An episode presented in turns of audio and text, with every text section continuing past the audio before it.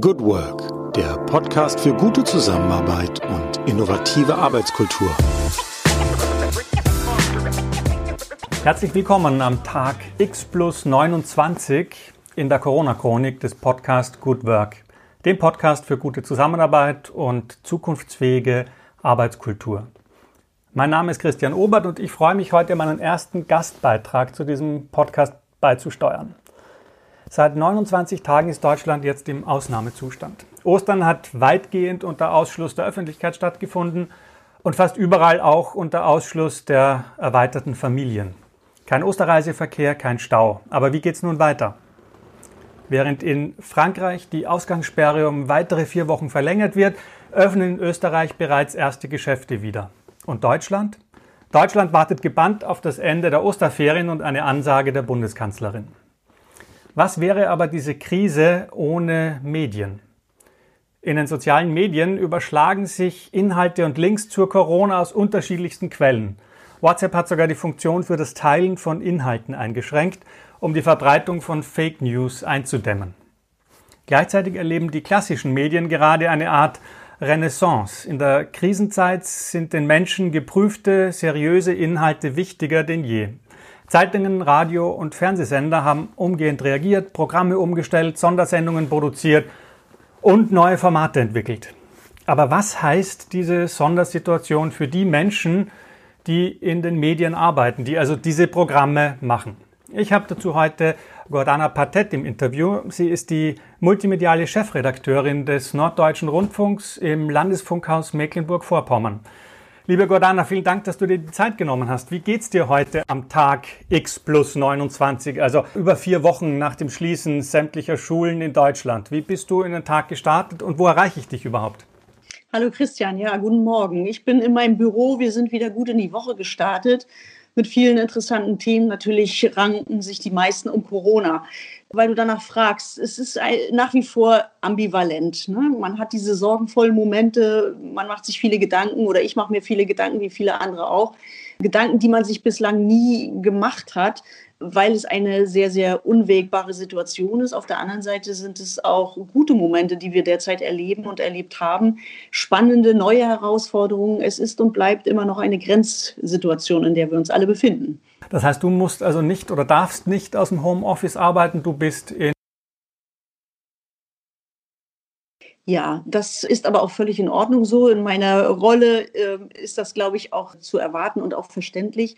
Wir haben allerdings tatsächlich, äh, du sprichst es an, unser Arbeitsalltag sieht etwas anders aus. Wir haben relativ früh, bereits vor vier Wochen, als die ganze Geschichte losging und die ersten Informationen uns erreicht haben, sofort Maßnahmen ergriffen in Bezug auf unser Redaktionsteam und die Kollegen, die vorerkrankt sind, ähm, in den, ins Homeoffice geschickt und haben auch generell überlegt, wie wir uns am besten aufstellen. Wir haben uns damals aber auch fachlichen Rat geholt, zum Beispiel von äh, Professor Reisinger hier am Institut in Rostock am Tropeninstitut, der uns beraten hat dahingehend, was, ist, was macht Sinn, eine Kohortenbildung oder nicht. Wir hatten auch überlegt, ob wir Kollegen, einen Teil der Kollegen in, im wahrsten Sinne des Wortes hier einschließen im Newsroom, versorgen mit Essen und Schlafmöglichkeiten, sodass diese Kollegen dann tatsächlich abgeschottet von der Umwelt dann dort senden können. Davon haben wir wieder Abstand genommen. Also es ging am Anfang sehr viel hin und her, weil die Informationslage ja auch noch sehr, sehr undurchsichtig war in Bezug auf, wie umgehen mit diesem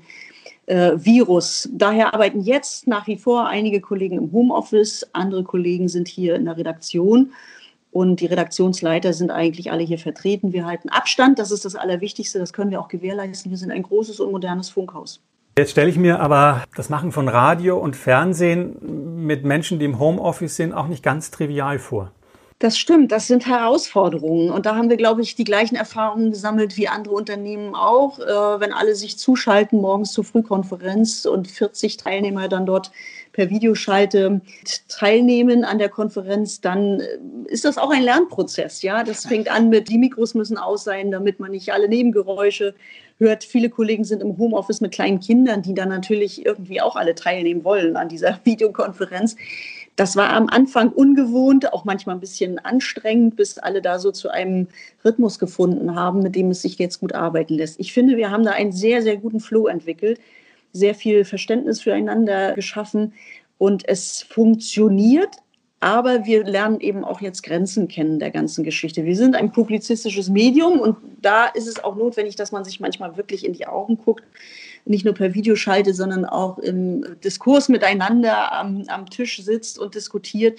Ich glaube, die Erfahrung, die wir jetzt gesammelt haben, vermutlich haben das andere Unternehmen auch, alles wird nicht funktionieren im Homeoffice, aber einiges und vor allen Dingen, wir werden viel kreativer auch nach Corona sein in Bezug auf New Work. Ja, da haben wir zwar ja auch so ein Projekt gestartet, das jetzt auch auf Eis liegt, wo es unter anderem ja darum ging, diese Multimedialität, die bei euch schon sehr weit gelebt wird, noch zu intensivieren und also die Leute noch näher und enger zusammenarbeiten zu lassen. Und das, was jetzt passiert ist, äh, sie werden räumlich getrennt. Also, dass an einem Tisch in einem Newsroom sitzen, ist gerade das Gegenteil von dem, was passiert. Welche Lehren oder welche, oder gibt es schon Schlüsse, die du für diesen Prozess, für die neue Organisation des Newsrooms daraus ableiten kannst? Ja, das ist ganz spannend. Ich will der Sache aber auch gar nicht vorgreifen, weil wir das ja tatsächlich mit den Kollegen gemeinsam entwickeln wollen. Ich glaube, jeder einzelne von uns hat jetzt Erfahrung gemacht mit dieser Situation und wird diese dann einbringen in den Prozess. Da möchte ich jetzt gar nicht schon voreilig Schlüsse ziehen, wie wir uns dann dort perspektivisch aufstellen wollen. Das ist ja auch das Schöne daran, dass wir tatsächlich mit dem Team gemeinsam etwas Neues entwickeln wollen. Was ich wirklich ganz spannend finde, ich vergleiche diese Situation jetzt, in der viel Flexibilität und auch Kreativität gefordert ist und die Kollegen dies auch tatsächlich ja leisten. Das ist so unglaublich schön, das zu sehen, wie engagiert sie sind. Ich vergleiche das so ein bisschen mit einer Sportübung, wenn man so Schnelligkeitstraining macht mit Gewichten an den Beinen. Das haben wir ja, haben wir ja jetzt. Und vielleicht der ein oder andere kennt dieses Erlebnis, wenn dann die, Gewichte abgenommen werden von den Beinen, dann hat man plötzlich eine Leichtigkeit. Und diese Leichtigkeit, ich glaube, mit, mit der oder von der können wir ausgehen, mit der wird es uns gelingen, diese neue Situation, dann nachher die Multimedialität neu und anders zu gestalten. Das ist vielleicht eine Erfahrung, die wir mitnehmen werden. Wir werden anders denken, vielleicht auch bei manchen Dingen ein wenig, mit, mit ein wenig mehr Leichtigkeit rangehen und sagen, warum auch nicht. Also alles, was schwer vorstellbar war vor Corona, wird nach Corona vielleicht ähm, anders angepackt werden. Nicht alles. Also ich glaube, da dürfen wir auch nicht zu viel erwarten. Aber ein wenig mehr Leichtigkeit werden wir uns mit reinnehmen in den Alltag, hoffe ich mir zumindest, weil wir Erfahrungen gemacht haben, die, die wirklich ja auch schon, schon an, bei denen wir an Grenzen gestoßen sind mhm. jetzt und die uns äh, auf eine ganz, ganz neue Art fordern und für die niemand eine, es hatte niemand einen Masterplan für so eine Situation. Und ich glaube, das ist das, was uns auch zusammenschweißen wird und wo wir bestimmte Dinge auch mehr schätzen werden im Nachgang. Also ich erhoffe mir das zumindest. Ich bin gespannt, selber auch. Du, du, sprichst von Herausforderungen. Was sind denn jetzt so in eurem Alltag die, die größten Herausforderungen? Diese Konferenz mit 40 Menschen gleichzeitig, da habt ihr ja schon durch die Außenstudios und also das war ja immer schon eine Konferenz, wo es ein Video, wo es Videoschalten gab. Da wart ihr also quasi schon so ein bisschen vorbereitet. Aber was gibt's noch so konkrete, wirkliche Herausforderungen, wo ihr sagt, da mussten wir uns erstmal finden? Na gut, es sind der, es sind zunächst erst einmal sind es ja die, die journalistischen Herausforderungen. Ne? Also die, die ganze Themenlage rund um Corona führt ja dazu, dass man auch über journalistische Umsetzungsformen jetzt anders nachdenken muss. Also die Politiker beispielsweise, die Exekutive, die sind für einen kurzen Moment auch zu Experten geworden, für uns damit zu anderen einer anderen, ähm, zu anderen Gesprächspartnern, als wir sie eigentlich normalerweise haben. Wir haben da sehr viel im Team darüber diskutiert, inwieweit ist es möglich, diese Bürgersprechstunden ins Radio zu holen, weil einfach die Entscheidungen so schnell getroffen worden sind im politischen Alltag, dass eigentlich niemand äh, die Details dann schon, schon wusste. Und damit ist die Exekutive zu Experten geworden und wir haben Bürgersprechstunden eingerichtet in unseren, ähm, äh, im, im Hörfunk beispielsweise und auch online im Livestream, sodass wir da wirklich schnellstmöglich die Fragen der Hörer und User beantworten mhm. konnten anschließend musste natürlich trotz allem immer auch eine journalistische Aufbereitung dieser, dieser Geschichten erfolgen. Und das sind Herausforderungen, das, das ergibt Diskussionen und die sind auch gut so, dass wir uns darüber immer wieder jeden Tag neu verständigen. Die gesamte Vielfalt der Themen rund um Corona, die fordert uns und du sprichst es an, die Möglichkeiten dann mit den Kollegen im Homeoffice darüber zu diskutieren, sind eben anders, als äh, wenn man das in einer Redaktionskonferenz macht, in der man an einem Tisch sitzt. Aber ich habe es zu Anfang schon gesagt, es gibt diese Möglichkeit und es hängt immer vom Engagement des Einzelnen auch ab, inwiefern er sich dann dort auch einbringt und die Möglichkeiten aus dem Homeoffice nutzt. Unsere Kollegen haben das großartig gemacht. Das hat sich sehr, sehr gut eingespielt. Und es wird sicherlich etwas davon zurückbleiben, nämlich dass viel auch diese Eigenmotivation, also die im Homeoffice ja auch so wichtig ist, weil man den anderen nicht sieht und weil man in seiner eigenen Welt dann steckt, ähm, die wird wichtig werden. Und die Erkenntnis dessen, dass es wichtig ist, die wird hoffentlich lange, lange bleiben. Ich würde gern bei der journalistischen Herausforderung noch mal kurz nachhaken. In, in, zumindest in meiner sozialen Medienblase äh, merke ich, dass zum einen der öffentlich-rechtliche Rundfunk sehr häufig zitiert wird, also dass der wirklich, also das, was ich eingangs auch sagte, dass also diese Bedeutung erkannt wird. Auf der anderen Seite da nehme ich eine Kritik wahr, die sagt, das ist Mainstream, was da alle berichten, das Gleiche. Es wird sich auf ganz wenige Experten und ganz wenige Sichten der Dinge fokussiert und alles, was es links und rechts davon gibt, und da gibt es dann tausend Quellen, auch also sehr unterschiedlicher Qualität, das findet ja in, in den Medien überhaupt nicht statt. Ist das in eurer Diskussion in der Redaktion auch ein Thema, eine Herausforderung und wie geht ihr mit dieser Lage um? Für uns ist das ja schon immer eine Herausforderung. Also dieses Abbilden der gesamten Meinungsvielfalt, das ist unser journalistischer Alltag letztendlich. Er ist jetzt natürlich dahingehend besonders äh, intensiviert worden, weil die ähm, Experten, so wie du es ansprichst, es gibt ja eigentlich keine hundertprozentigen Experten. Es gibt verschiedene wissenschaftliche ähm, Analysen zum Thema Corona und äh, natürlich versuchen wir, möglichst die Bandbreite darzustellen. Ob uns das gelingt, das müssen letztendlich tatsächlich die User, Hörer und Zuschauer bewerten. Wir können nur sagen, dass wir alles dafür tun, diese Bandbreite dort wiederzugeben und auch diese, die, die, die Situation, in der sich Politik Wissenschaft und ähm, Journalismus auch derzeit befinden, dass wir darüber einen Diskurs anstoßen. Also wir sind eigentlich wie auch vor Corona immer daran interessiert, letztendlich die Meinungsvielfalt dort darzulegen. Darüber kann man unterschiedlicher Meinung sein, ob man das, ob uns das gelingt oder nicht. Auch das äh, ist jedem selbst überlassen. Die Situation ist unübersichtlich. Und da ist es genauso wie mit der äh, Politik. Natürlich können wir da nur auch ein wenig um Nachsicht bitten, dass wir dort nicht fehlerfrei sind. Mhm. Es geht uns wie allen anderen auch keiner, ich habe das mit dem Begriff Masterplan äh, vorhin benutzt, niemand von uns ist je zuvor in seinem Leben vor so eine Situation gestellt worden.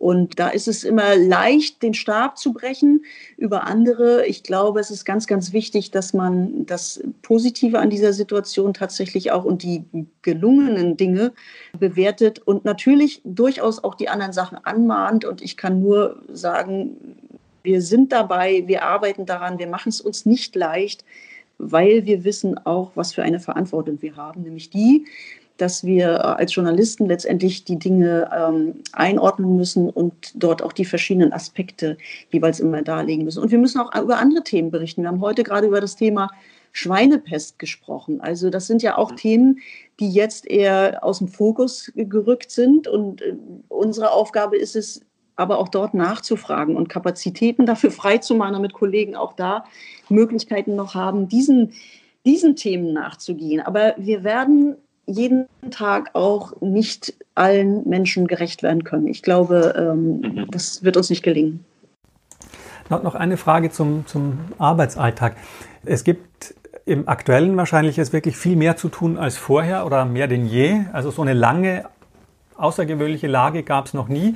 Gleichzeitig gibt es wahrscheinlich Bereiche, in denen relativ wenig zu tun ist. Also es gibt keine Sportberichterstattung. In der Kultur tut sich wahrscheinlich relativ wenig.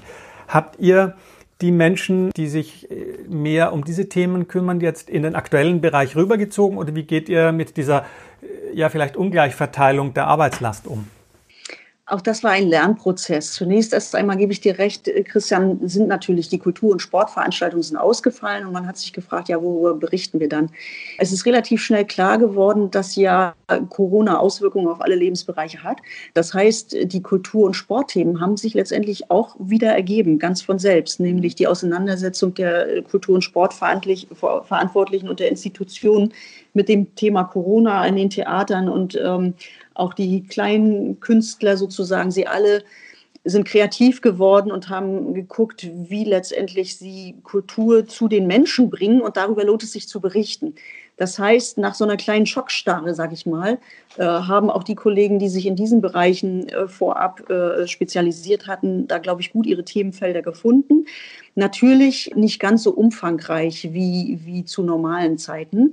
Aber es gibt, gab auch viele Kollegen, die gesagt haben, okay, ich als Sportreporter, warum soll ich nicht auch im Aktuellgeschäft jetzt meine Expertise einbringen? Und da haben wir ganz, ganz schöne Erfahrungen auch gemacht mit jungen Kollegen, die sich getraut haben und reportiert haben, mhm. ähnlich wie bei einer Sportberichterstattung zum Beispiel aus dem Supermarkt. Also ähm, auch das meine ich mit Flexibilität und Kreativität. Und manch einer hat dort ähm, erfahren, was er halt noch so für Skills hat, einfach auch.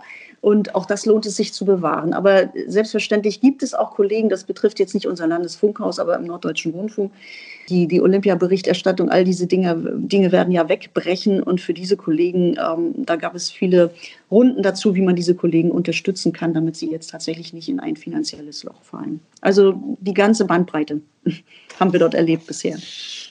Gut, jetzt, die Zeit läuft dahin. Ich finde das super spannend. Ähm, jetzt würde ich aber vielleicht gerne noch deine Glaskugel äh, so ein bisschen fragen. Was glaubst du denn, wo wir in vier Wochen stehen werden? Ja, es ist, es ist schwierig. Ich bin gar nicht der Glaskugeltyp. Ich hoffe einfach erstmal, dass wir alle gesund sind. Das, ist, das klingt immer so dahergesagt, aber in Corona-Zeiten, glaube ich, merkt man, wie wichtig, äh, oder haben wir jetzt schon gemerkt, wie wichtig Gesundheit ist. Ich hoffe, dass das, was wir jetzt an Erfahrung gesammelt haben, das ist auch letztendlich immer so eine Plattitüde, aber es ist ja so, dass wir, dass wir, glaube ich, eine Form von Demut auch äh, erfahren haben.